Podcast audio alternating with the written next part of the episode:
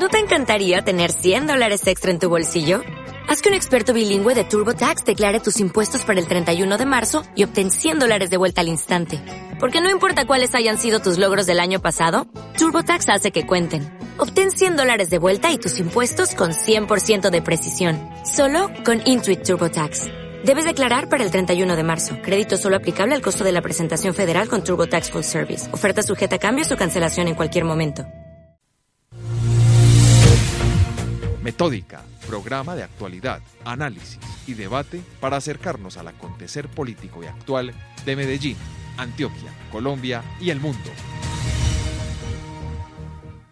Cordial saludo a todos nuestros oyentes que hoy, como todos los viernes, nos escuchan a través de Acústica, emisora web de la Universidad EAFIT, con repetición a las 7 de la noche por Radio Cipa Estéreo, emisora web del Círculo de Periodistas y Comunicadores Sociales de Antioquia.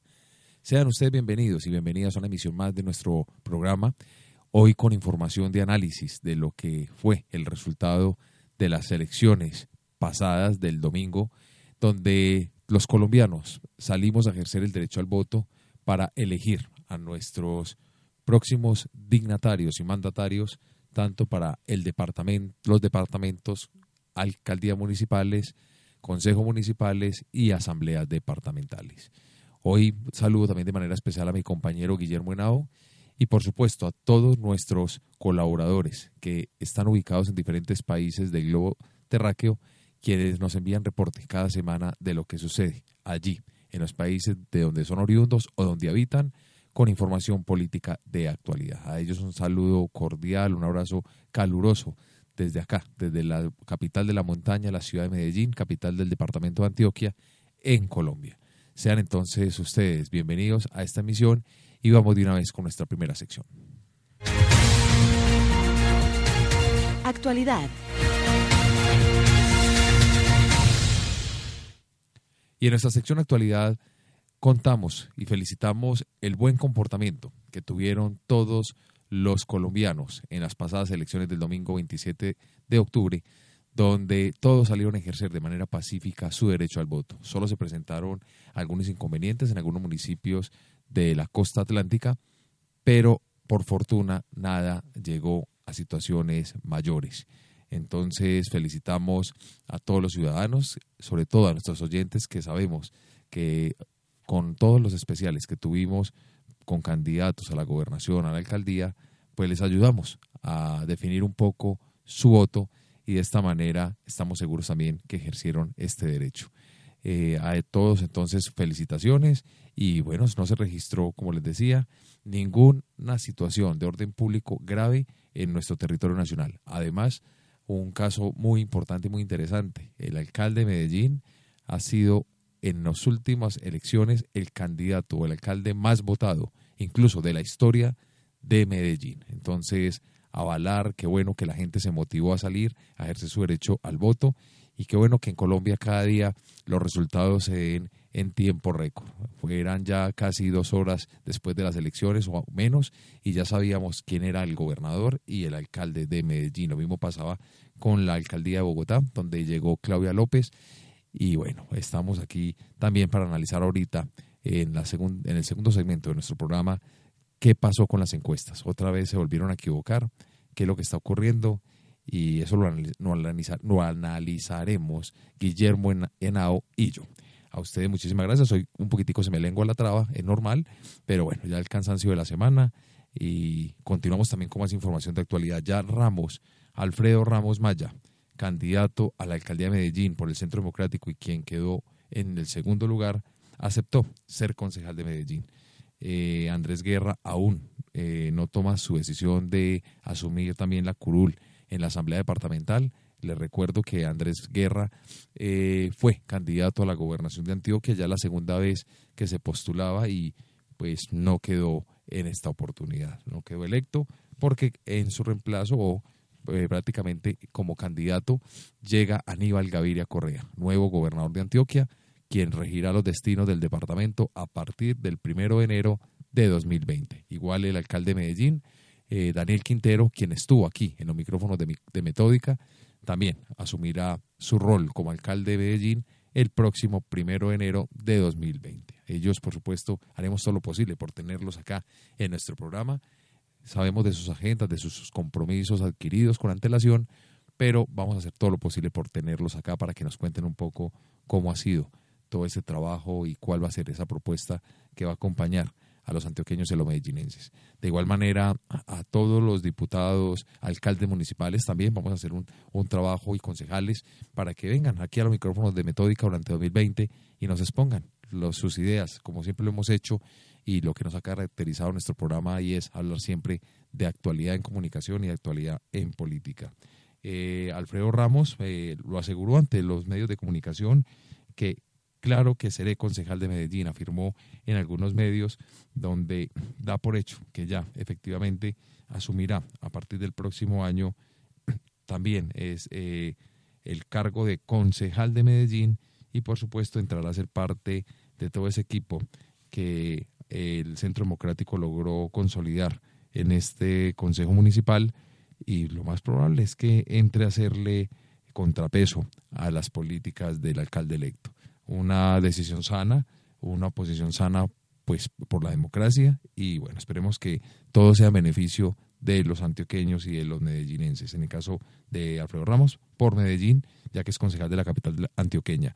Y con Andrés Guerra, pues estamos todavía atentos para saber si va a aceptar esa curul en la asamblea, aún está pendiente, porque no ha tomado la decisión. Él, sabemos que ocupó el, el reitero, quedó con la segunda posición y manifestó también a algunos medios de comunicación que aún no ha tomado una decisión acerca de ir o no a la Asamblea como es su derecho. Dice, y abro comillas, miraré con mucha calma y prudencia mi escenario emocional, mi momento en la vida. Hoy tengo una prioridad, ser feliz en lo que hago, trabajo en el sector privado rural y miraré las cosas sin apasionamientos, afirmó. Entonces, esto nos permite ver y esperar y estar expectantes desde los micrófonos de Metódica para mirar qué es lo que está pasando y lo que va a pasar con la política local en Antioquia y en Medellín. Asimismo, la OEA, nosotros dimos una noticia la semana pasada que sobre varias organizaciones, Migración Colombia y algunas instituciones eh, de orden nacional, y hoy la OEA advierte sobre delitos electorales, eh, denuncian transhumancia y compraventa de avales y votos, y bueno, esto de que entrar a revisarlo, estarán pues todas las entidades competentes como la misión de veeduría de la Organización de Estados Americanos eh, para hacer un balance de los comicios locales y regionales del pasado domingo y eh, donde aseguran que recibieron denuncias eh, de, de fenómenos, tanto de la venta de avales como de la compra de votos. Entonces entrarán a revisar muy, muy minuciosamente qué es lo que está ocurriendo y pues si, si es así, ojalá eh, pues capturen a las personas que estén haciendo estas malas prácticas que atentan contra la democracia y, la, y el libre desarrollo de la democracia en nuestro país. Asimismo, damos un saludo y pues nos salimos un poco del contexto político, pero es importante porque aquí también somos humanos y nos importa queremos enviarle un saludo muy especial a la Administración Municipal de Apartado, quienes esta semana resultaron afectados por, un por el desbordamiento del río San José allí en este municipio, eh, que ha provocado más de 5.000 familias afectadas por esta situación. Eh, muchas fundaciones, muchas entidades, empresas se han unido a campañas para recolectar enseres, alimentos para esta comunidad. Así que espero que nuestros oyentes también estén atentos a lo que salen los medios masivos de comunicación, los medios locales, para que se unan y se vinculen a esta noble causa. Hay que contribuir, hay que acompañar a las personas que más lo necesitan y por supuesto esta no puede ser la excepción. De igual manera, vuelve a ocurrir y es un tema que pienso que ahí debe estar muy, muy, muy atentos eh, el plan de ordenamiento territorial y es otra vez una unidad eh, eh, cerrada acá en la ciudad de Medellín vuelve a sufrir los efectos como el Space. Está, tuvieron que ser evacuadas muchas familias que están ahorita en alberg, albergadas dentro de, otras familias suyas, o sea, dentro de familia extensa, e incluso les están pagando también servicio hotelero por la circunstancia. Lo mismo vuelve a pasar en Medellín, que infortuna esta situación de no revisar bien con las constructoras que lo que eh, están entregando en el momento de terminar una obra y más que es para evitar y que pone en riesgo la vida de quienes allí residen. Yo creo que con esta información damos por terminada la sección de actualidad, Pero de Medellín nos vamos y de apartado, porque también vuelvo y reitero, vamos a enviarles el saludo caluroso desde acá. Eh, de apartado de Medellín nos vamos entonces para Montevideo, Uruguay. Allí nuestra corresponsal Victoria Contartese nos envía reporte de lo que sucede esta semana y de lo que sucedió en las pasadas elecciones en este país del sur de América. Muy buenos días, mis amigos y amigas de Metódica. Desde Montevideo, Uruguay, informa para ustedes Victoria Contartese. El pasado domingo 27 de octubre se realizaron en Uruguay las elecciones nacionales, con la particularidad de que fueron en 15 años las peores elecciones para los partidos tradicionales. El partido de gobierno Frente Amplio votó un 40,66 puntos, mm, casi 10 puntos por debajo de lo que se estimaba o lo que estimaban que iban a votar. El Partido Nacional, segundo, votó un 29,66, eh, con lo que se encuentra muy satisfecho. El Partido Colorado un 12,8, el Partido Cabildo Abierto, la gran sorpresa de estas elecciones, un partido nuevo creado por el ex comandante en jefe del ejército, Guido Marini Ríos, y este, con, ciertas características em, de ultraderecha y que en, algunos casos han sido tildadas de este, fascistas y demás, este, logró el 10,4% de los votos en estos comicios. Em, todo indica entonces que vamos a ir a una segunda vuelta el 24 de noviembre, donde se disputará la presidencia de la República entre el partido de gobierno, el Frente Amplio, y el Partido Nacional. El resto de los partidos más pequeños oscilaron todos entre un 1 y un 1,5%. Ya el candidato del Partido Colorado, Ernesto Talvi, em, hizo su apoyo manifestó su apoyo de forma pública hacia el candidato del Partido Nacional, Luis Lacalle Pou, y asimismo lo hicieron el candidato Guido Marini Ríos de Cabildo Abierto, eh, Edgardo Novik del Partido de la Gente y Pablo Mieres del Partido Independiente. Si bien eh, estos partidos más pequeños eh, informaron que van a apoyar al Partido Nacional en una segunda vuelta, el Frente Amplio igualmente tiene bueno a otros partidos más chicos que han conseguido este como les decía, entre el 1 y el 1,6% de los votos y eh, se espera que parte del electorado del partido este, Colorado también eh, dirija sus votos eh, hacia allí. De cualquier manera va a ser una elección muy reñida donde se espera realmente un, un, conteo de votos bien interesante porque hasta último momento no se va a saber quién será el candidato ganador del partido ganador, ¿verdad? Si Daniel Martínez por el Frente Amplio o Luis Lacalle Pou por el Partido Nacional. Lo cierto, como les decía al comienzo, es que esta ha sido la peor elección en los últimos 15 años para los partidos tradicionales, el Frente Amplio, el Partido Nacional y el Partido Colorado.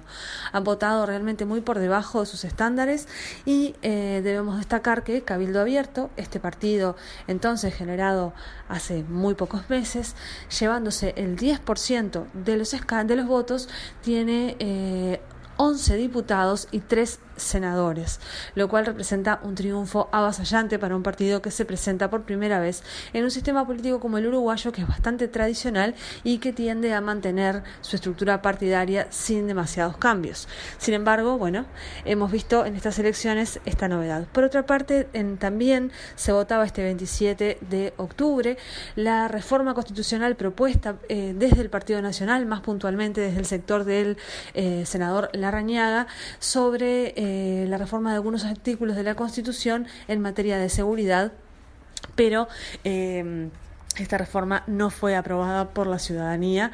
Eh, si bien obtuvo el 46% de los votos, debía obtener mayoría simple para ser aprobada. históricamente, y esto como nota de color, ninguna votación que se realiza en conjunto con las elecciones nacionales ha salido favorable aquí en Uruguay. Esto ha sido todo por hoy. Eh, nos reencontraremos para comentarles cuál ha sido el resultado entonces el próximo 24 de noviembre. Informó para ustedes desde Montevideo, Uruguay, Victoria Contartese. Participa de nuestros foros semanales ingresando a www.metódica.com.co y síguenos en nuestras redes sociales, Twitter, arroba 1Metódica Facebook Metódica Especialistas Comunicación Política, Instagram Metódica 3849. Análisis y debate semanal. Y el análisis y debate semanal, no sin antes darle un saludo acá en cabina a mi compañero y coequipero Guillermo Henao por acompañarnos y por estar aquí tan atentos siempre para que hoy hagamos un programa muy productivo. Vamos a estar los dos analizando lo que sucedió en las elecciones pasadas locales e incluso nacionales frente a los alcaldes de las nuevas ciudades capitales de Colombia y de los nuevos departamentos, específicamente el departamento de Antioquia con su nuevo gobernador. Guillermo, bienvenido a Metódica. Un saludo para ti, Andrés, para toda la gente que nos escucha. Ya pasó la jornada electoral, ya se acabó ese accidente de la democracia que se llaman elecciones. Llega ya el momento de revisar los resultados, de revisar los procesos, qué campañas funcionaron, qué estrategias fueron buenas, qué estrategias fueron malas. Y yo creo que le acertamos a mucho, Andrés. Le acertamos bastante a lo que estábamos eh, revisando dentro del proceso. Y como lo dijiste alguna vez, por acá pasó el alcalde de Medellín. Sí, Guillermo. Alcalde pues, electo de Medellín. Eh, por fuera de los micrófonos lo hablábamos usted y yo y estuvimos revisando. Y yo sabía que gobernador de Antioquia no había pasado por los micrófonos de acá, pero el alcalde yo sí estaba seguro. Yo se lo manifesté a usted muchas veces que esa alcaldía estaba eh, en manos de quien vino. Acá hay quien nos acompañó, hizo sus propuestas. En su momento yo eh, me atreví a asegurar que era Alfredo Ramos el próximo alcalde de Medellín, porque vi el comportamiento, sobre todo de las encuestas, y quiero que analicemos eso, Guillermo. Las encuestas vuelven y se equivocan. Las encuestas vuelven y no dan ni con Bogotá, ni con Bogotá acertaron, ni con Medellín acertaron, aceptaron, acertaron con Antioquia, acertaron con Barranquilla, pero en las ciudades grandes de la región andina se quemaron, por así decirlo. Las encuestas subieron el termómetro de la democracia. Lastimosamente estamos en la dictadura de las encuestas donde muchas veces la encuesta es la que marca la tendencia y quieren que en ciertas ocasiones se refleje la, la tendencia del votante a través de lo que dice la encuesta. Pues parece que no. En el departamento de Antioquia y específicamente en la ciudad de Medellín desde el año 2001 las encuestas se han equivocado, las encuestas no le han dado al ganador y esta vez no fue la excepción. Una semana antes teníamos como ganador en las encuestas por cuatro o cinco puntos, excepto en la Inbamer, que era solamente una diferencia de tres puntos, a Alfredo Ramos Maya. Pero el día de las elecciones tenemos una diferencia de casi 75 mil votos a favor de Daniel Quintero Calle, lo que habla también de que debemos empezar a repensar los modelos de encuestas porque no le están atinando realmente a lo que uno pensaría, que es predecir el comportamiento electoral.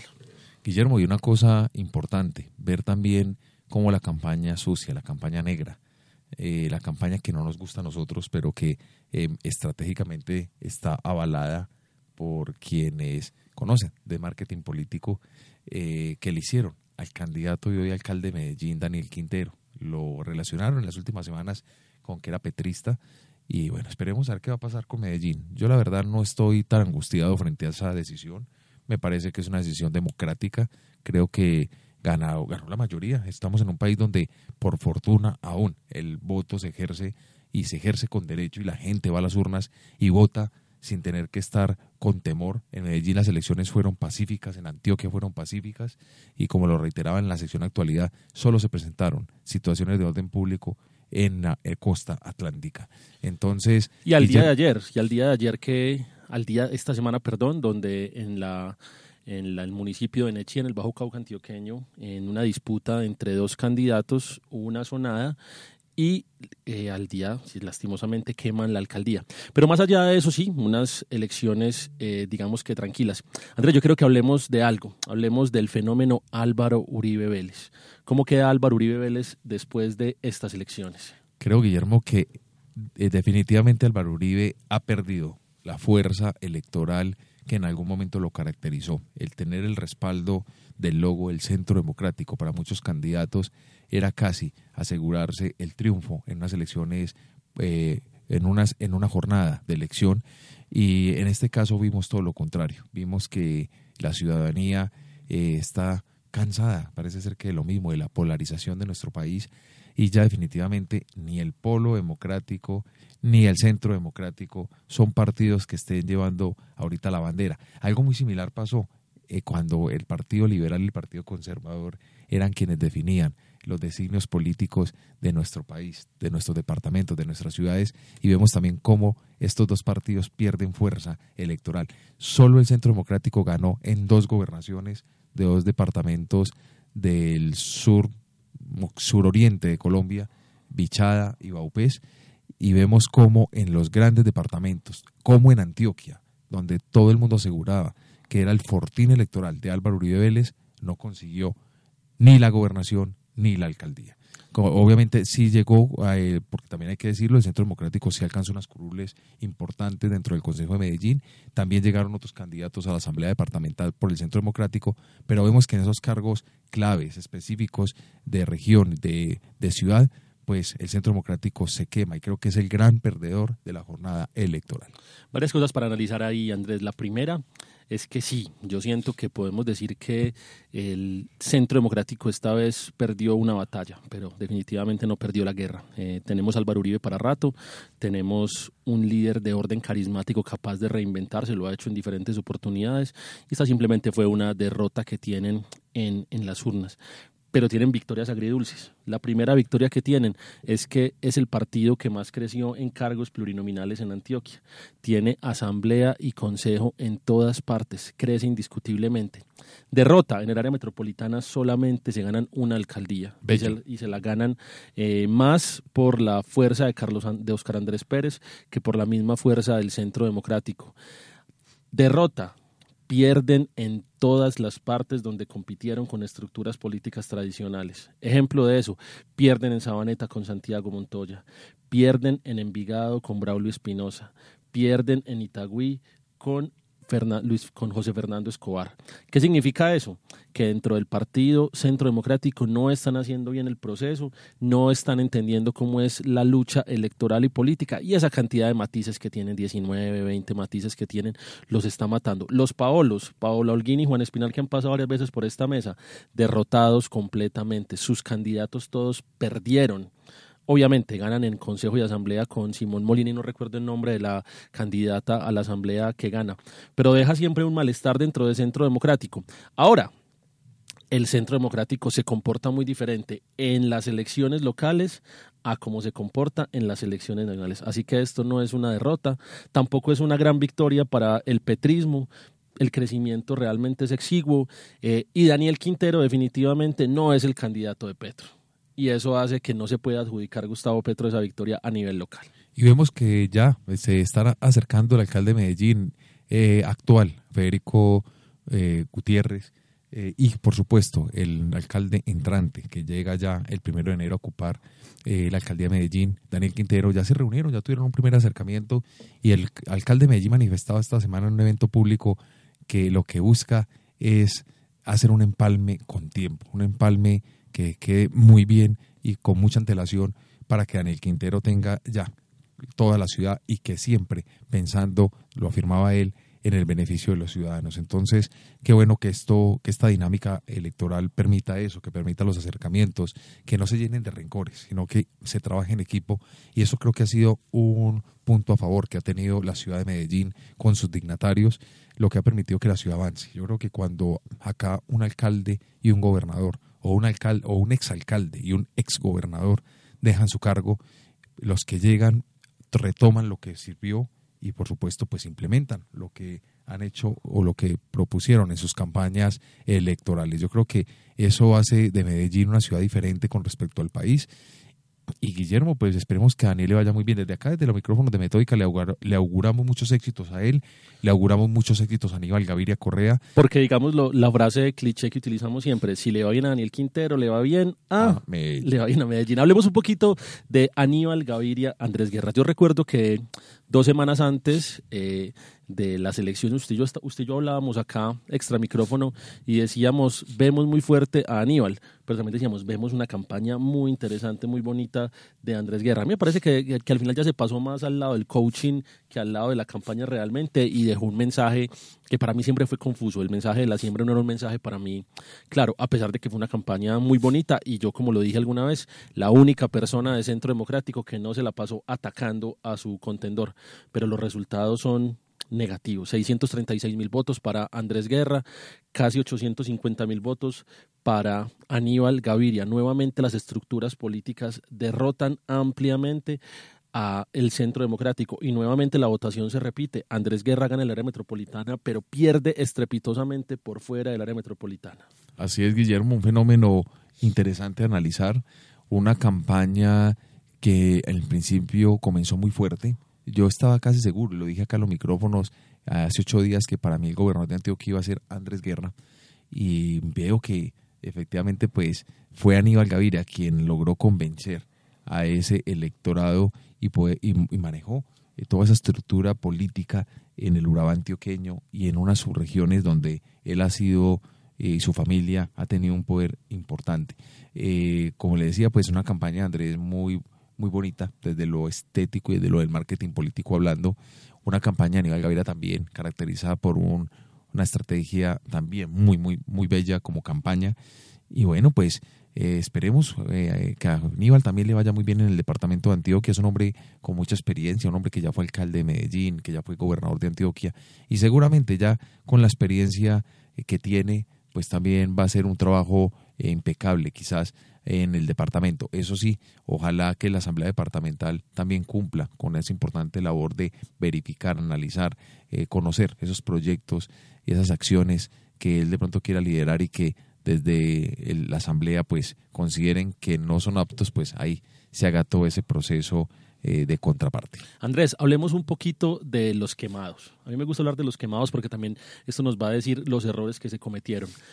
Primer quemado en alcaldía, Santiago Gómez, el de Fico para mí una campaña nefasta por parte de Santiago Gómez, una persona que difícilmente se podía vender por parte del fiquismo, una persona que intentó emular en seis meses el ejercicio realizado por Federico Gutiérrez en cuatro años, una persona que además utilizó todas las herramientas por parte de la administración municipal para presionar de diferentes formas a contratistas, servidores, funcionarios a su favor, una persona que utilizó la plataforma de Telemedellín a, a su manera para poderse posicionar y el resultado fueron casi 100 mil votos Federico no logra endosar su votación y obviamente menos su carisma. Pues Guillermo, yo he coincido con usted en varios puntos. Eh, Santiago, un hombre que no tenía el carisma para, o que no tiene el carisma para ocupar un cargo a elección popular, es un hombre que es muy parco, una persona que no genera impacto en, los, en el electorado y creo que ese fue el punto más negativo de su campaña. Independiente de tener el aval de Federico Gutiérrez que cualquiera hubiera pensado que Federico eh, tener ese respaldo de él le iba a dar votos y que seguramente podía llevar a Santiago a un segundo lugar en, las, en las encuestas, incluso en los resultados electorales, no lo lograron. Entonces vemos que también es importante tener candidatos carismáticos. A mí hay un ejemplo acá que me parece que, bueno, traerlo a colación es lo que pasó en el municipio de Girardota en el municipio de Girardot, Antioquia, el alcalde Luis Fernando Ortiz. El exalcalde Luis Fernando Ortiz. Sí, el, exalcalde Luis Fernando Ortiz. Alcalde por dos, por que había sido, anteriores. Así es, dos, por dos periodos. Y llega Diego Agudelo, exsecretario de Educación. Y casi que lo dobletea. Y lo dobletea. Casi, casi. Casi, casi que lo Entonces vemos el fenómeno y cómo también, porque Luis Fernando Ortiz es un hombre que electoralmente es muy carismático, es un hombre muy cercano a la comunidad, pero vemos como la gente también en el municipio manifestó quizás un rechazo porque el actual alcalde, Vladimir Jaramillo, quien fue eh, o quien tuvo siempre el respaldo y el acompañamiento de Luis Fernando Ortiz, pues eh, no sé si hizo las cosas bien o mal, pero el municipio tomó la elección y creo que la continuidad no va más y ya llega Diego Agudelo. Pues esperamos tenerlo también a él aquí a nuestros micrófonos. Igual eh, una felicitación muy especial en el municipio de Salgar a Carlos Andrés Londoño. Me alegra mucho porque imagínese, Guillermo, que Carlos Andrés y yo fuimos los mejores amigos del colegio.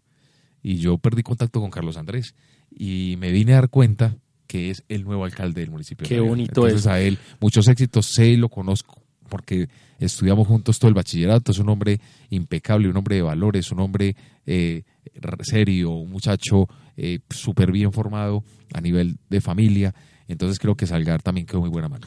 Volviendo al tema, Santiago Gómez, yo te cuento algo que me pareció asombroso. Eh, recuerdo que el día jueves, antes de la elección, o sea, la semana pasada, Telemedellín hizo un último debate. En ese último debate, formato CBC, eh, formato CBS, formato cadena norteamericana, en ese último debate los candidatos podían ponerse de pie, podían interactuar con la gente. ¿Lo viste, Andrés? ¿Lo recuerdas?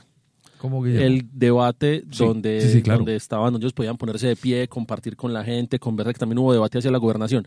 Recuerdo muy claramente que en ese debate a la alcaldía eh, el señor Alfredo Ramos y Daniel Quintero fueron muy, fueron muy buenos a la hora de expresión corporal, manejo del público, comunicación no verbal. Si estuviera acá Diego Canaval, nuestro amigo, seguramente les daría madera por montones. Yo no soy el experto, pero lo que sí, lo que sí recuerdo fue que Santiago Gómez jamás se paró de su silla Jamás, en ninguna parte de esas dos horas de debate se paró de su silla.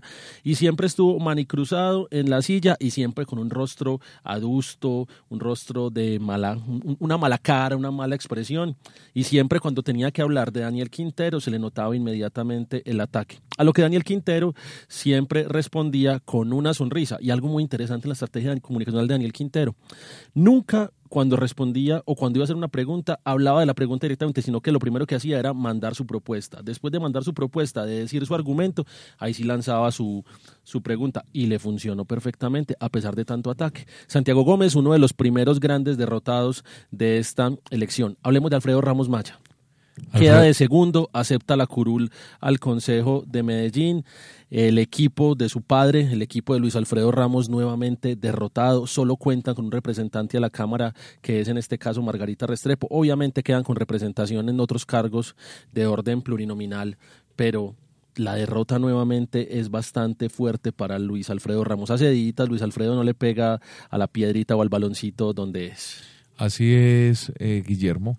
Y hablando de comunicación no verbal, la verdad que es un tema muy interesante. Yo creo que los candidatos a cargo de elección popular van a tener que mirar y, ¿sabes?, rodear de quienes manejan este tema, porque la comunicación no verbal comunica todo el tiempo. Es así, no es como la voz que lo que usted dice queda grabado en, eh, en un audio y con eso te puede sustentar o no lo que dijiste, mientras que lo verbal es en el momento, es en el segundo, en el segundo preciso, en los minutos precisos donde comunicas tu afecto, tu cercanía o tu distanciamiento eh, frente a un tema en específico. Vemos eh, de Alfredo Ramos me llamó la atención algo y fue cuando ah, hizo la aparición ante los medios de comunicación, en ningún momento lo vi felicitando a Daniel Quintero. No vi aceptando su derrota, simplemente eh, se enfocó en lo que fue su equipo de campaña, agradeció a todas las personas que lo han acompañado, pero yo creo que ahí le faltó humildad. Yo creo que le faltó humildad para aceptar que había ganado. Creo que lo mismo pasó en la ciudad de Bogotá. Tampoco vi no sé si estaré equivocado, a un Carlos Fernando Galán felicitando a Claudia López. Sí, sí lo hizo, sí la, ¿Sí la felicitó y aceptó casi que de forma inmediata la curula al, Consejo de Bogotá, lo cual obviamente en Bogotá sí es obviamente un puesto bastante interesante. Oiga, Guillermo, y hablando de Bogotá, me pareció un fenómeno bien interesante lo que ocurrió con Claudia López en la capital bogotana y un discurso de unión, un discurso que la verdad me impactó, un discurso que no me lo esperaba de Claudia López Creo que fue un discurso del corazón, fue un discurso que a pesar de ya llevar sus hojas impresas, eh, creo que mucha de su parte o su intervención lo hizo desde sus principios y sus eh, comportamientos y sus conocimientos. Ahí solamente, le, solamente le están cobrando el beso con Angélica, lo que me parece una completa pendeja. A mí me parece. Una completa pendeja que este país todavía está pensando en eso y que la mojigatería todavía esté ahí hablando De, un suceso. Andrés, te quiero poner a, alguien sobre la mesa. Sigamos hablando de quemados antes de llegar al tema de, de gobernación, pero por acá, por esta mesa, pasaron varios candidatos. Eh, lastimosamente nunca pudimos tener a Juan David Valderrama, pero Juan David Valderrama, a pesar de que, esperamos que era coalición, estuvo cercano en su momento de, de sentarse con Beatriz Rabe y Beatriz Rabe sí pasó por acá. ¿Qué pensamos o qué se puede sacar de, esta, de este proceso en el que definitivamente el fajardismo, que es otro de los grandes derrotados en la ciudad de Medellín, no logra cuajar de ninguna manera? Ninguno de sus candidatos logra sacar una buena votación. Y Beatriz, una señora muy valiosa, muy interesante, que pasó por acá por los micrófonos de Metódica, saca una votación, digamos que bastante triste. Oiga, Guillermo, pues a mí me llamó mucho la atención. Yo a Beatriz veo que es una mujer que aún le falta mucho eh, posicionarse en imagen como ella, como, como candidata para ocupar un cargo de elección popular. A Beatriz es muy poca la gente que la conoce. Entonces, lograr eh, ese voto de opinión eh, para ella creo que era muy, muy difícil. Y vemos que en Antioquia sale derrotado Sergio Fajardo, pero en Bogotá no. Vemos como Claudia López lo demuestra él como ese gran padrino, por así decirlo, entre comillas, de ella, mm, lo muestra como ese aliado, ese candidato que la respalda y pienso que ahí puede ser una resurrección de Fajardo para su futura eh, aspiración, a la presidencia de la República Definitivamente. votación exigua, votación triste. Juan Carlos Vélez, 6.977 votos. Se cayó del todo la figura de Juan Carlos Vélez. Una cosa es Juan Carlos Vélez dentro de Centro Democrático y otra cosa es por fuera de Centro Democrático. Oiga, Guillermo, Juan Carlos Vélez y lo que le pasó a muchos candidatos. Qué pesar y tener que decir, pero muchos candidatos no aceptaron, no eh, tuvieron disposición por circunstancias que desconozco, eh, de asistir a los programas, a las invitaciones que le hicimos extensivas. Acá muchos candidatos nos cancelaron el minuto antes o minutos antes de nuestra misión, de nuestro programa, y tuvimos que tocar otros temas diferentes. Digamos la verdad, tuvimos que improvisar. Tuvimos que improvisar en algunos momentos. Y uno cuando está en los medios de comunicación, uno cuando está en, el, en los micrófonos siempre quiere llegarle con información actual y veraz. Yo ahí sí tiro la pullita directamente. Por respeto, pero Invité a Juan David Valderrama más de seis oportunidades, una persona que no asistía a medios y recuerdo que las últimas tres semanas eh, hizo el reclamo en los diferentes medios que porque no lo estaban invitando, cuando en su momento sí de diferentes partes recuerdo, porque también eh, fui partícipe de otras invitaciones que le hicieron de otros medios y no asistió. ¿Y hasta que me dice eh, la comunicadora de Andrés, Felipe, de Andrés Guerra? Le manifesté esta semana a la hermana. Yo le dije, ustedes a nivel de comunicaciones tienen que replantearse. Es una chica que no le contestaba a ningún medio de comunicación. O sea, era la jefe de comunicaciones y a ningún medio de comunicación le respondía la llamada, a ningún medio de comunicación los atendía. Y Andrés perdió muchas oportunidades de asistir a medios de comunicación y por acá, por los micrófonos de Metódica, también es un candidato al cual se le insistió más de cinco veces para que viniera a exponer sus ideas y no vino. Y con Aníbal Algaviria lo mismo. Sabíamos ya son candidatos que creen o consideran que como ya tienen toda la fuerza están electoral, muy, están muy arriba. no vienen a los programas porque consideran que no lo necesitan. Entonces, es una invitación a ellos, a los todos los colegas míos, comunicadores que apoyan las campañas políticas, que por favor no discriminen los medios de comunicación. Todos los medios de comunicación, por grande o pequeño que sea, son medios de comunicación. Mire, le hago por acá un breve resumen para que vayamos cerrando el tema alcaldía y pasemos a gobernación. Luis Fernando Muñoz Ramírez, partido a 999 votos. Esos son datos de preconteo, no de escrutinio. Jorge Gutiérrez pasó por acá por la mesa, el candidato de Renacientes, una persona que más empresario que político, 1292 votos. Luis Guillermo Hoyos Meneses, oiga, Luis Guillermo Hoyos, que estaba más cerca de la campaña de Alfredo Ramos que de cualquier otra parte, y recuerdo su propuesta en todos los debates hablando de cannabis, cannabis, cannabis, cannabis. 2.303 votos. Jairo Herrán también pasó por acá, el candidato de la Colombia Humana UP, 3.388 votos. Y para cerrar por acá con otro que tuvimos fue Víctor Javier Correa, 10.119 votos. Una votación muy interesante de eh, Víctor Correa. Lastimosamente, la gran propuesta o la gran estrategia de ellos que era posicionar a Mauri Gómez en, la, en el Consejo de Medellín no se da y antes el Polo pierde su curul en el Consejo de Medellín con eh, la señora, no recuerdo en este momento, con Luz María Múnera. Pasemos al tema gobernación. Ganador Aníbal Gaviria, segundo lugar Andrés Guerra, pero por acá, por los micrófonos de acústica, pasaron casi todos los candidatos a gobernación. ¿Qué leer de esto cuando la estructura política, la maquinaria vuelve y derrota a Centro Democrático?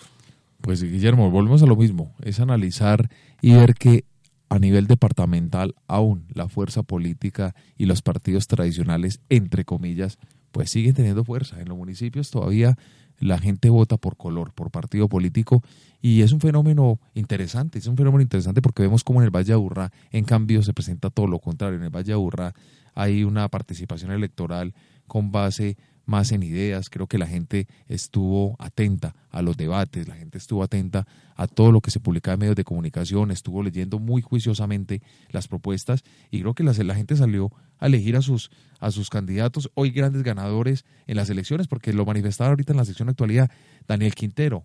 en la historia de Medellín, el candidato más votado 303 mil en votos. toda la historia de Medellín. O sea, ¿eso qué muestra? Muestra un fenómeno distinto, muestra un fenómeno que la ciudad sale a votar, que los jóvenes están votando. El ganador completamente ahí es el voto de opinión. Yo, absolutamente, no queda la menor discusión frente a ello. Y vemos como el departamento de Antioquia, que es lo que estamos analizando ya en este segundo segmento, pues vuelve y regana, como les decía, pues como toda esa fuerza electoral y esos partidos tradicionales, porque Aníbal maneja unas alianzas muy interesantes. Maquinaria Y- completamente, hay y que decirlo con el nombre. Así es sencillo, exacto, unas alianzas que para mí son importantes y que es una forma de hacer política de una manera distinta o tradicional, por así decirlo, que no está bien ni mal, sino ahí lo que importa es ganar, ¿cierto? Entonces, eh, vemos ese fenómeno, vi unos candidatos que estoy seguro que en cuatro años probablemente lleguen muy fuertes. A mí Juan Camilo, eh, cuando estuvo acá en los... Yo le iba a mencionar primero a otro porque sacó más voticos. ¿Cómo le parece a usted la campaña de Mauricio Tobón? Ah, no, no, no. 207.678 Oiga, votos. Oiga, piensen algo simplemente. 207.000 votos más 661.000 de Andrés Guerras hubiera ganado tranquilamente el Centro Democrático si hubiera hecho algo. Dejar ese ego tan berraco que tienen ahí adentro, hermano. Es que ese ego no los deja vivir, pero no los deja acercarse absolutamente a nadie. Yo creo que el gran derrotado de esto son los matices de Centro Democrático. El matiz de Fabio Valencia, el matiz de Paola Holguín, el matiz de Nicolás Pérez, el matiz de John Jairo Berrío. Claro que el los matiz candidatos de Bermúdez. Nicolás Vélez, De Nicolás eh, Pérez. de Nicolás Pérez ganaron Sí, Asamblea ganan, y ganan Consejo Asamblea. Lina Gañán, Consejo de Pero- Medellín Centro Democrático. pero pierden la joya de la corona. Ah, la sí, joya de la corona era que ellos querían estar presentes en Hidroituango, poder da- tomarse la foto cuando Hidroituango funcione dentro de dos años perfectamente y Andrés Guerra no lo va a estar. Incapacidad total del expresidente Uribe de sentarse con personas cercanas a él. Oiga, es que mire, Mauricio Tobón fue uribista durante mucho tiempo, estuvo dentro del uribismo, saca 207 mil votos, una campaña en la que ahora sí lo puedo decir abiertamente, usted no creía, no le gustaba y mire ese resultado tan interesante. Impactante. Y sabe que eh, Mauricio Tobón estuvo aquí en los micrófonos de Metódica y yo quedé asombrado y se lo manifesté a él fuera de los micrófonos. Él, su apariencia física lo muestra como una persona distante, como una persona cero carismática, pero cuando ya uno tiene la oportunidad de conversar con él, encuentra él en, esa persona un ser muy maravilloso. Mauricio Tobón es un hombre muy querido, un hombre Muy carismático. carismático, un hombre cercano. Un Ese hombre parche da la imagen negativa, pero el hombre es muy cercano, pero muy es buena gente. Una muy buena persona y a él le mandamos un saludo y unas felicitaciones desde acá, desde los micrófonos de Metódica, porque hizo una campaña, a mí no me gustó a nivel de, y no me sigue gustando, o sea, eso no va a a, mí cambiar mi tampoco es que me, mí tampoco es que me parezca la campaña pero más bonita. eh, creo que él ganó también porque él cuando fue director del, del Instituto para el Desarrollo de Antioquia, IDEA, fue un hombre que estuvo muy, muy presente en medios de comunicación, fue un hombre muy visible y yo creo que la gente reconocía a Mauricio. Además, cuando Mauricio tuvo el accidente por pólvora en época navideña, eso también le dio a él un una cercanía, mal o bien, porque pues, el hecho de quemar pólvora, el hecho de salir afectado eh, y damnificado frente a la quema de esta, de la pólvora como tal, vimos que fue eh, estuvo, tuvo mucha eh, exposición mediática y eso le, le sirvió, mire, tercer puesto en unas elecciones donde era su primera aspiración y su pri- a la gobernación de Antioquia. Creo que Ya se ha lanzado a hombre- consejo. es un hombre que creo que puede dar más dentro de cuatro años y bueno, a él un saludo muy especial. Juan Camilo Restrepo Gómez pasó por la mesa de Metódica. Yo creo que es la, la estrategia tierra de las mejores que yo he visto en los últimos años. Pensábamos que esa repartida, yo por ejemplo era- me lo encontré más de una vez repartiendo volantes en diferentes partes. Yo decía, bueno, este hombre, ¿a cuánta gente le llega con un volante cuando uno sabe que en estrategia digital o en aire les puede llegar de otra manera? Pero Juan Camilo Restrepo, sin partido político, sin coaliciones, Oiga. casi que solo. Oiga, Guillermo. 91.061 votos. Le funcionó la repartida de volantes en San Juan y, al- y al frente de la Alpujarra. Oiga, oiga, Guillermo, Juan Camilo, un hombre eh, con una capacidad intelectual impresionante. No, un hombre hombre, con una energía que yo, uno, ojalá, sea- ojalá yo cuando cumpla 40 como él tenga la misma energía. Pues yo ya tengo 40. ¿Y ya tiene la misma energía? Yo creo que sí, lo veo un poco agripado por la misma energía. Oiga, Guillermo, yo Pero digo para que ser candidato, me refiero para ser candidato. Uno no sabe, Guillermo, uno no sabe qué le depara uno en el futuro.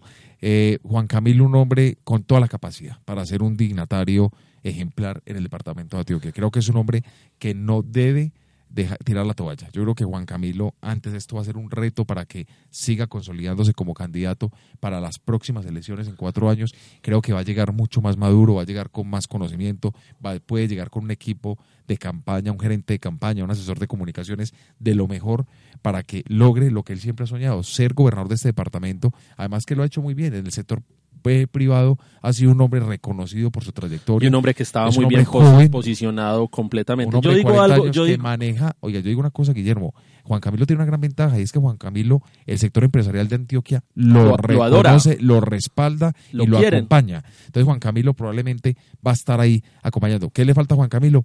Más visibilidad mediática. Creo que Juan Camilo tiene que aprovechar, porque cuando fue presidente de Augura lo hizo, él salía mucho en medio de comunicación, pero creo que ahorita ya va a tener que enfocarse mucho más en hacer, en aparecer.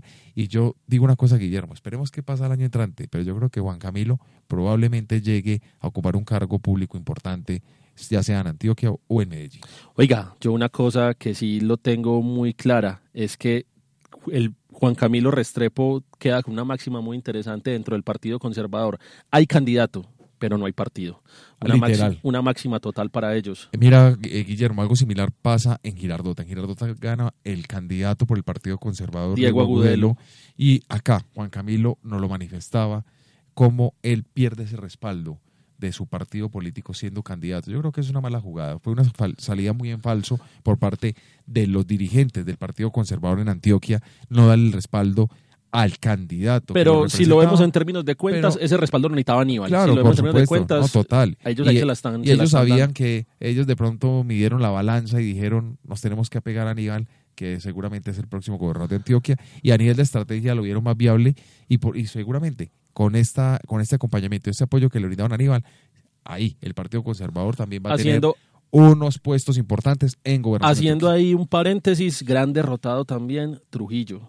Gana nuevamente en Itagüí, pero no gana ni en Asamblea ni gana en Consejo de Medellín. Lucas Cañas quemado completamente y, Asamblea Departamental solamente queda con, con, un cupo, mientras que Conservadores de Vida queda con el resto, con tres.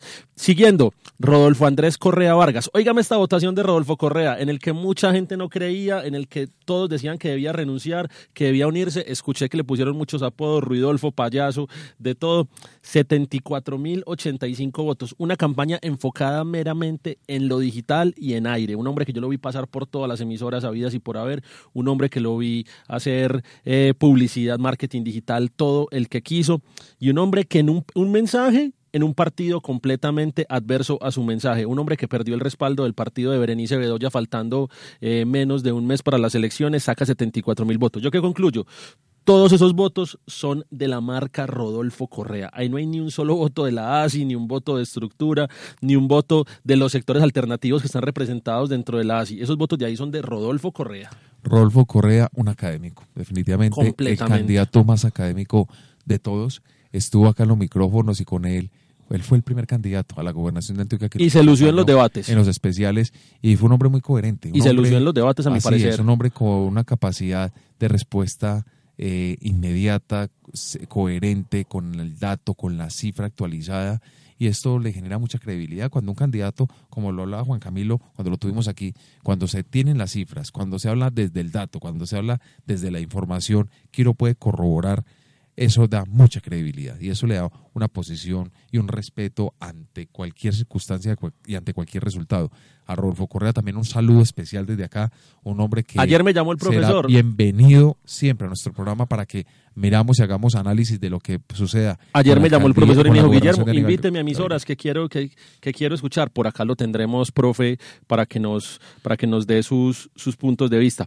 Oiga, interesante esa votación. Si sumamos la votación de Rodolfo Correa, de Juan Camilo Restrepo, de Mauricio Tobón y de Andrés Guerra, hubiesen barrido con Aníbal Gaviria estuvieron cercanos de unirse. En su momento, Mauricio Tobón y Rodolfo Correa estuvieron muy cercanos a unirse, pero eh, digamos que dificultades en la comunicación de los equipos hicieron que esa unión fuera complicada. Continúo. Una decepción total, a mi, parecer, en el sentido de lo, que más, de lo que se podía esperar. Juan Felipe Palau, Coalición por Antioquia, Colombia Humana, UP, Polo Democrático, 55.500 votos, pasó por acá un candidato muy interesante, unos conocimientos muy amplios en todo lo que es seguridad, convivencia y paz territorial, y alcanza 55.500 votos, 2.40%. Iván Mauricio Pérez, oígame, pues está el fajardismo, el fajardismo hundido completamente en la gobernación, no queda ni rastro de los casi 800 los casi 800 mil votos que consiguió Fajardo en su última elección. 46 mil 378 votos. Un candidato que invitamos a la mesa de Metódica en varias oportunidades, lastimosamente no se pudo presentar. Y la estrategia del fajardismo esta vez fracaso total, tanto en gobernación como en alcaldía. Iván Mauricio, a pesar de que intentó utilizar los mismos ademanes, las mismas maneras, el mismo discurso, se le veía hasta a veces muy impostado, muy fajardo, utilizando el mismo movimiento de manos y de cabeza del ex candidato presidencial, no logró cuajar entre la gente. Así es, yo creo que Iván Mauricio es un fenómeno de cómo no hacer política de cómo no hacer una campaña. Y el mensaje, a mi parecer, fue nefasto. Poner en un mensaje que diga todo lo contrario. Yo decía, venga, ¿y esto qué forro significa? Yo tengo una premisa dentro de la comunicación pública que seguramente usted, que, que es que ha estudiado más, la conoce o, conoce más de esto. Y es que si en política hay que, leer, hay que leer un mensaje más de dos veces, es porque el mensaje está erróneo, está equivocado. Eso, Guillermo, así es. Y con eh, Iván Mauricio Pérez se presentó eso. Fue un hombre que en su momento era muy, muy reconocido en Antioquia. Fue un hombre que en la época de Sergio Fajardo tuvo mucha, eh, mucha cercanía con los medios de comunicación, pero Iván Mauricio, si ya uno le pregunta a la persona, de a una persona del común en la calle, quién es Iván Mauricio, difícilmente lo van a reconocer. Entonces, eh, creo que ahí también un trabajo fuerte, lo que usted dice, comparto 100% esa posición, el gran derrotado en Antioquia, Sergio Fajardo. Gana en otras partes, gana en, otras partes, gana en Bogotá, gana en Cali, pero en, pero en Medellín. Pero su fortuna electoral que era Medellín y Antioquia pues, se para replantear si tiene una aspiración presidencial, creo que Sergio Fajardo va a tener que hacer un trabajo muy fuerte en su ciudad, en su departamento, en Antioquia. Que no se le olvide que él nació en estas tierras, que nació en estas montañas y está dejando un poco de lado. Creo que está muy enfocado en este momento en Bogotá, en Bogotá y eso en su momento le va a servir para una presidencia, porque igual en Bogotá hay un electorado grande. Pero en la última ya en Bogotá. Sabemos y lo hemos visto en las últimas elecciones presidenciales que Antioquia monta presidente de la República. Eso ya está claro, lo hemos visto en las últimas dos elecciones a presidencia de la República. El departamento de Antioquia solito toma la decisión. Frase de Juan Carlos Velázquez cuando lo trajimos acá a la, mesa, de, la mesa de metódica. Es ¿Lo recuerdas? Sí, es, es, claro que esa posición la tenía yo antes de venir él, pero Antioquia monta presidente de la República, es como en Medellín. La comuna en Medellín, que monta alcalde de Medellín, es la comuna 16. Belén. Señor, Juan Esteban Mejía Arboleda, candidato de Colombia Justa Libres, que faltando dos semanas para la elección decidió unirse a Andrés Guerra. Aún así, saca 31.039 votos. Esto habla de la cultura política de los antioqueños. Oiga, un candidato que se había retirado, eh, aún así logra sacar 31.000 votos. La coalición no le, la coalición no le funcionó a a Andrés Guerra en ese sentido porque fueron 30.000 voticos que perdió ahí. Gran resultado de la gobernación de Antioquia, 831 mil votos para Aníbal Gaviria y 661 mil votos para Andrés Guerra. Me recuerda esto mucho a la elección pasada. Luis Pérez, Andrés Guerra. Nuevamente la estructura y la maquinaria derrota al centro democrático y nuevamente se imponen las lógicas que tú mencionaste, las lógicas partidistas, donde liberales, conservadores, Partido Radical, Partido Cambio Radical, Partido de la U se unen y derrotan a centro democrático. Así Guillermo, yo creo que ya podemos ir redondeando nuestro programa de hoy, podemos ir cerrando lo que fue este resultado electoral para Antioquia y Medellín y hablemos un poquitico lo que sucedió en las grandes capitales. Vemos que allí en Barranquilla efectivamente ganó el candidato que estaba previsto en las encuestas. El de luchar. Por una diferencia abrumadora con respecto al segundo puesto. Eh, vemos como en la ciudad de Cali vuelve y repite alcaldía el, Jorge, Iván Ospina, ganador, pero además avalado por el Partido Verde, además el candidato del fajardismo. Hizo un show muy interesante, faltando dos semanas, recuerdo, con esa huelga de hambre tan extraña que hizo, una huelga de hambre de, de menos de 48 horas, donde ya se le veía poniendo, poniéndole suero y de todo, lo cual fue un show, digamos, que para muchos nos causó mucha gracia. Y además uno decía, eh, venga, sí es necesario hacer este tipo de cosas dentro de la política. Algo interesante de esto, Andrés, mucho show y poco argumento en muchos candidatos a lo largo del país. Mucho show, mucha cosa mediática buscando hacer ejercicios de visibilización dentro del marketing. Eso ni siquiera es comunicación política, eso es marketing político, buscando darse solamente una posición en los medios, pero poco argumento. Complicada la cosa. Y no podemos dejar de hablar de Bogotá. Bogotá nuevamente pierde en las encuestas. En Bogotá las encuestas, todas, porque no se salvó ninguna. En todas las Inbamer solamente, Inbamer daba casi que empate técnico para salvar un poquitico a Inbamer ahí. Así es. Y eh, fue la única que medio, que fue, que la que medio se salvó al decir empate técnico, porque la verdad, todas se quemaron. Interesante de Bogotá, el candidato Miguel Uribe Turbay. Queda de cuarto el candidato del uribismo. Recuerdo que sacaron a, a la hija del expresidente, no recuerdo el nombre del expresidente en este momento sindicalista, a Garzón, si no estoy mal. Eh, sacaron a la hija de, de Garzón pensando que su, por acá me están haciendo una, por acá me no, no, puedo leer labios para saber cuál es la, la, hija, pero recuerdo perfectamente que la sacaron pensando que ella no tenía capital político y fue una jugada donde uno decía, tienen que radicalizar el discurso de Miguel Uribe Turbay, pero definitivamente la polarización del discurso y la imagen de Miguel Uribe Turbay no se vendió para absolutamente nada. Holman Morris, Holman Morris le gana a Miguel Uribe Turbay la elección y de segundo queda el candidato Galán, el cual para mí de las campañas que vi a nivel nacional es de las mejores campañas que he visto, una campaña sumamente interesante, simbólica, me pareció maravilloso. El día, de, el día domingo ver a toda la gente con la misma chaqueta roja, eh, usándola la sede, me pareció la cosa más hermosa de este mundo, simbólicamente una campaña muy buena, muy, una campaña que ahora sí están exportando la campaña antioqueña de Federico, de Daniel Quintero, se la están llevando para Bogotá para hacerla de esa manera. Guillermo, y una cosa, es que eh, Carlos Fernando tiene ese legado de su padre.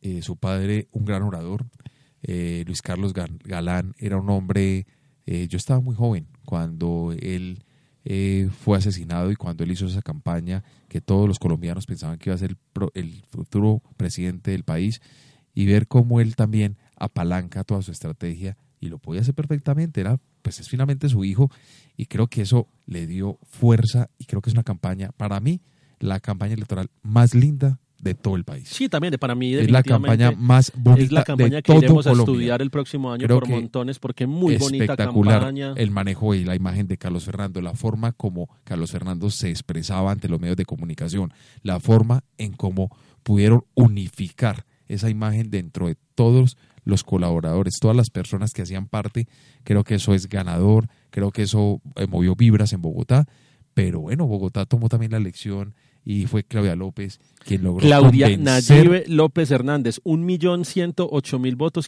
un millón ciento ocho mil quinientos cuarenta y un votos, Carlos Fernando Galán Pachón, uno cero veintidós tres dos. Interesante esto. Oiga, una cosa, Guillermo, antes de que usted continúe con el análisis, ver cómo en Bogotá el resultado prácticamente que en una hora ya los bogotanos sabían quién era su alcaldesa.